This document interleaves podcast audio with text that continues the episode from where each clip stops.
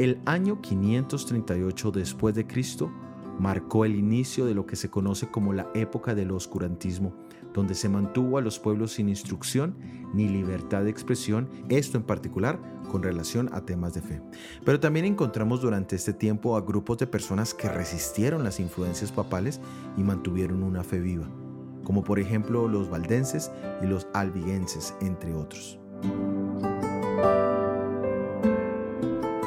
Nosotros somos seguidores de nuestro Señor Jesucristo no solo nos identificamos por resistir el pecado y la tentación, sino también por promover un conjunto de acciones de carácter en favor de nuestra fe, de la verdad y de Jesús.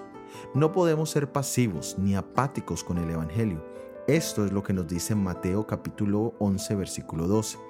Desde los días de Juan el Bautista hasta ahora, el reino de los cielos sufre violencia y los violentos lo arrebatan. Esta violencia muestra fuerza, vigor y seriedad de deseo y esfuerzo en aquellos que siguieron el ministerio de Juan. De lo contrario, no habrían llegado tan lejos para escucharlo. También nos muestra el fervor y el celo que se requiere de todos aquellos que se proponen seguir adelante con su fe. La violencia significa negar el yo. El Evangelio nunca tuvo la intención de complacer la comodidad de los indolentes, sino ser el descanso de los que laboran y en especial la labor por el bienestar de los que aún no conocen el Evangelio de Jesús. Recuerda que cada hijo de Dios tiene una misión para cumplir, la cual necesitará esfuerzo y acción en el nombre de Jesús.